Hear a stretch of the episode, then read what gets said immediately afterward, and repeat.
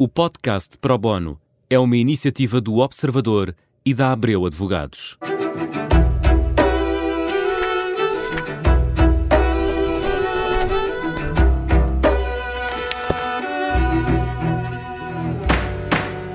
Começa agora mais um Pro Bono, um programa em que procuramos responder a dúvidas jurídicas e nesta segunda temporada começamos por falar de criptoativos e para isso temos connosco Alexandra Corella. Olá Alexandra, bem-vinda. Olá, bom dia. Já falamos das alterações no Orçamento do Estado para 2023 em relação a este tipo de investimento, já vamos lá, é, é, é isso. Antes, eh, eh, vamos à definição, que não é fácil e afinal de contas o que é que são criptoativos? Pois é, é de facto complicado definir definir, até porque não existe uma definição única. Eu achei que o que faria sentido era utilizar uh, precisamente a definição que está proposta na proposta de Orçamento de Estado para 2023, que basicamente define um criptoativo como toda a representação digital de valor ou direitos que possa ser transferida ou armazenada eletronicamente, recorrendo à tecnologia de registro distribuído ou outro semelhante. Uhum. Para provavelmente a maioria dos nossos ouvintes, isto não significa nada.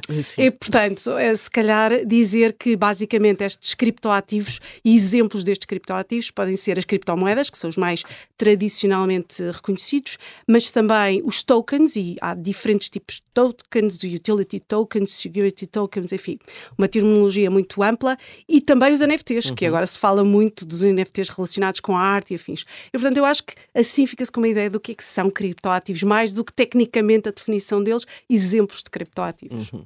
Então vamos entrar no orçamento do Estado, porque uh, finalmente o Estado decidiu olhar para este tipo de investimento uh, e, portanto, vai regulá-lo, legislá-lo um, e até à redação final uh, podem-se fazer alterações, acertos. Sabemos que o tema vai vai à Comissão, portanto há sempre aqui uh, pequenas modificações que podem ser feitas.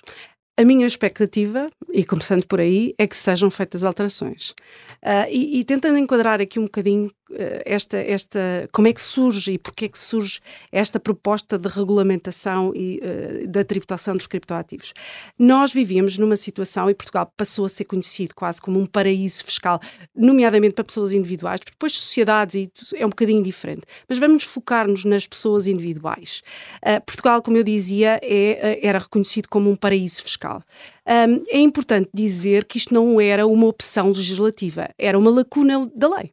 E, portanto, não existia de definição do ponto de vista de regula regulatória do que era um criptoativo e, por causa disso, não existia tributação. A administração fiscal tinha emitido uma informação vinculativa a este respeito uh, e que basicamente dizia que só quem tivesse uma atividade e desenvolvesse esta compra e venda de criptoativos ou outras atividades relacionadas com criptoativos de uma forma profissional é que estaria sujeito à tributação. E isto era basicamente a situação em que nós estávamos. Um, isto atraiu muitas pessoas. Uh, Portugal é, um, é, conhecido por atrair muitas pessoas, porque tem boa comida, uh, tem, enfim, um nível Os de vida. Os digitais Ex gostam de cá estar, Exatamente. E dentro de muitos desses nómadas digitais estavam, naturalmente, pessoas que vieram atraídas por esta ausência de regulação relacionada com as criptomoedas. E, portanto, um, desse ponto de vista, apesar de dizermos que não era uma situação sustentável esta ausência de tributação, a realidade é que nesta, sendo uma indústria nova, foi bom porque no fundo atraiu um conjunto de pessoas que trouxeram com elas tecnologia e know-how, que é uma coisa bastante importante porque no fundo um, esta tecnologia pode ser utilizada em variedíssimas uh, utilizações e portanto pode ser muito interessante. Este era o que nós tínhamos então, uma indústria nova, com muitas pessoas a virem para Portugal, trazendo tecnologia e, num certo sentido, desenvolvendo o país. Mas toda a gente reconhecia que, até do ponto de vista daquilo que era a imagem do país internacionalmente, não, não seria sustentável continuar com esta, esta uh, imagem de paraíso dos criptoativos. Nesse contexto começou-se a falar, e já há algum tempo, portanto não, isto não é recente, precisamente da necessidade de, de regulamentação dos criptoativos. Nesse sentido, a regulamentação aqui, uh, falo em tributação. Nesse sentido, esta proposta do Orçamento de Estado e o facto de ter estas propostas não é uma surpresa. A surpresa advém do facto de ela não ter sido discutida. E eu acho que aí é um aspecto importante. Portanto, não foi discutida na opinião pública uh, o suficiente, ou não foi discutida de todo, e portanto aparece no orçamento do Estado e, e soubemos que ia aparecer há poucos meses, não é? Hum, eh, sim, eu acho que hum, falava-se, como eu referia imenso desta, desta necessidade. Ouvimos dizer que a administração que, a, que, a, hum, que o governo tinha encomendado à administração fiscal um estudo sobre precisamente a tributação dos criptoativos e, um, enfim, a proposta foi, foi apresentada no dia 10. Na semana anterior ouvimos falar que o estudo tinha sido concluído e, de repente, tínhamos a proposta.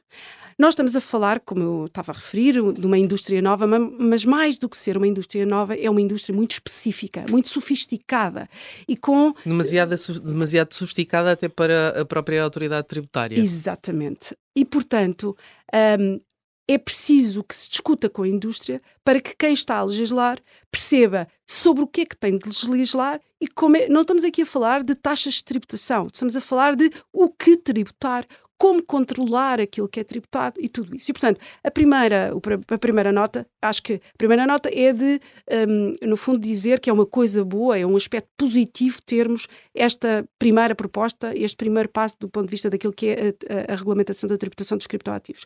Mas depois vem acompanhada de uma crítica, que é, no fundo, não ter, sido, não ter existido essa discussão prévia e ela, no fundo, ter sido incluída dentro daquilo que é a proposta do Orçamento de Estado e nós sabemos que ela, a discussão de um Orçamento de Estado e das medidas do Orçamento de Estado, numa altura em que nós temos estas taxas de inflação, os juros a subir e tudo isso, não vai ficar focado nos criptoativos, que é uma, um, é uma coisa sectorial, lateral e afins. E, portanto, essa será a, a maior crítica que eu acho que, que importa fazer. Nessa medida, um, esperamos que naturalmente estes dois meses, três meses, tragam algumas alterações. Uhum. Eu diria que essa é a mensagem que é importante passar, que há um espaço para melhorar esta proposta. Não sei se quer que lhes Nomeadamente em quê? Muito brevemente, porque o nosso tempo é sempre curto. Sim, de uma forma muito, muito, muito breve. Basicamente, esta nossa esta proposta eh, é uma proposta competitiva. Eu acho que nós podemos dizer isso em termos de comparativamente com outros países. É uma proposta competitiva que segue, segue o regime de perto, não, não, não copia, mas segue de perto o regime alemão e que, portanto, basicamente tributa as mais-valias derivadas dos, da venda uh, dos criptoativos a uma taxa de 28%, se, elas, se esses criptoativos forem detidos por menos de um ano, mas isenta sempre que sejam uh, detidos por mais do que um ano. Portanto, tenta evitar aquela especulação uh, rápida neste tipo de, de, investimento. A questão é: vamos ver investidores a sair? Eu acho que vamos, é normal, mas também me parece que provavelmente aqueles que vão sair não são aqueles que interessam ao país. Uhum. Eu diria assim: assumindo que nós melhoramos as, as, lacunas ou as dificuldades que nós identificamos na proposta que está uh, a ser discutida, admitindo que é clara a forma como a administração tributária vai aplicar esta legislação, nomeadamente do ponto de vista daquilo que é a documentação que vai se pedir e todas essas coisas. Admitindo que este contexto acontece, eu acredito que aqueles investidores que efetivamente andavam, procuravam um espaço favorável ao desenvolvimento Seguro. do seu negócio e com alguma certeza jurídica, porque isso é fundamental, vão continuar em Portugal. Uhum. Essa questão da documentação é muito importante porque uh, num negócio tão desmaterializado, não é? Que, que, que, documentação é que pode ser pedida? Vamos imaginar esse, esse, é uma das grandes eh, questões, porque a legislação não, não aborda nada disso. No fundo, diz-nos que há uma obrigação declarativa em termos de, de ter de declarar uh, a compra e venda de, de criptomoedas. Um, diz-nos até que eu até posso deduzir prejuízos fiscais, portanto, um conjunto de aspectos que nos parecem positivos, mas depois a dificuldade é que documentação é que a administração fiscal vai, vai exigir a este respeito. Nós sabemos que a maior parte dos investidores tem os seus investimentos através de wallets, a maior parte das coisas, como diz, é absolutamente desmaterializada e nós temos uma administração fiscal que está habituada a contratos, a documentos e a enfim, papéis. E a papéis. Portanto, esse é para mim também um dos aspectos que é uma grande, um grande ponto de interrogação de como é que a administração vai fazer essa interpretação. Mas também diria uma coisa, diria que antes de chegarmos a esse ponto, é preciso melhorar a legislação e a proposta que está em cima da mesa. Pronto. Só para concluir, porque é importante, para além da tributação das mais-valias que sejam tidas por menos de um ano, a proposta também prevê a tributação de outras atividades, as atividades de mineração, de validação de mecanismos de, de consenso, o vulgo staking. Uhum. Aí, nesse caso, tributa eh, como categoria B, portanto, como, uh, e, e, aí permite a, a, sujeição ao regime simplificado, só para as pessoas também ficarem com esta dualidade, porque uma coisa são as mais-valias, outra coisa é a atividade propriamente dita. A esse nível, por exemplo, nós também identificamos aqui um aspecto que tem de ser clarificado, porque a maior parte dos investidores, quando investem, aí têm as suas, enfim, Ethereum, Bitcoin, o que seja, um, fazem staking, aquilo que nós chamamos o staking, que é basicamente, há vários tipos de staking, mas o mais normal é o, basicamente o congelamento destas da, das, das, criptomoedas e basicamente para permitir a validação, mas eles não fazem diretamente a validação. Não é? No fundo é como se fosse um depósito e se, nós sempre o encaramos como um depósito. Aqui o legislador, e portanto neste caso o governo, a proposta é que seja tributado como se fosse uma atividade a taxas progressivas.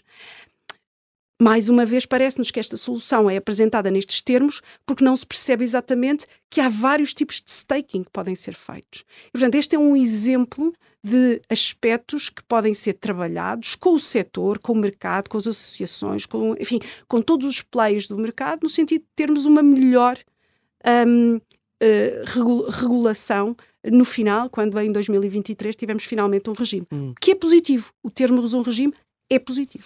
Fica aqui a nota, então, para que o, o, a questão não fique um, encriptada e que seja, não seja um cripto-orçamento, não é? Exatamente. Como dizia a Alexandra, que não seja um, um cripto-orçamento e que se perceba exatamente como é que vai ter impacto na vida das pessoas e nos investimentos. Para a semana voltamos com mais um tema. Obrigada, Alexandra, mais uma vez. Foi um gosto. E uh, até lá.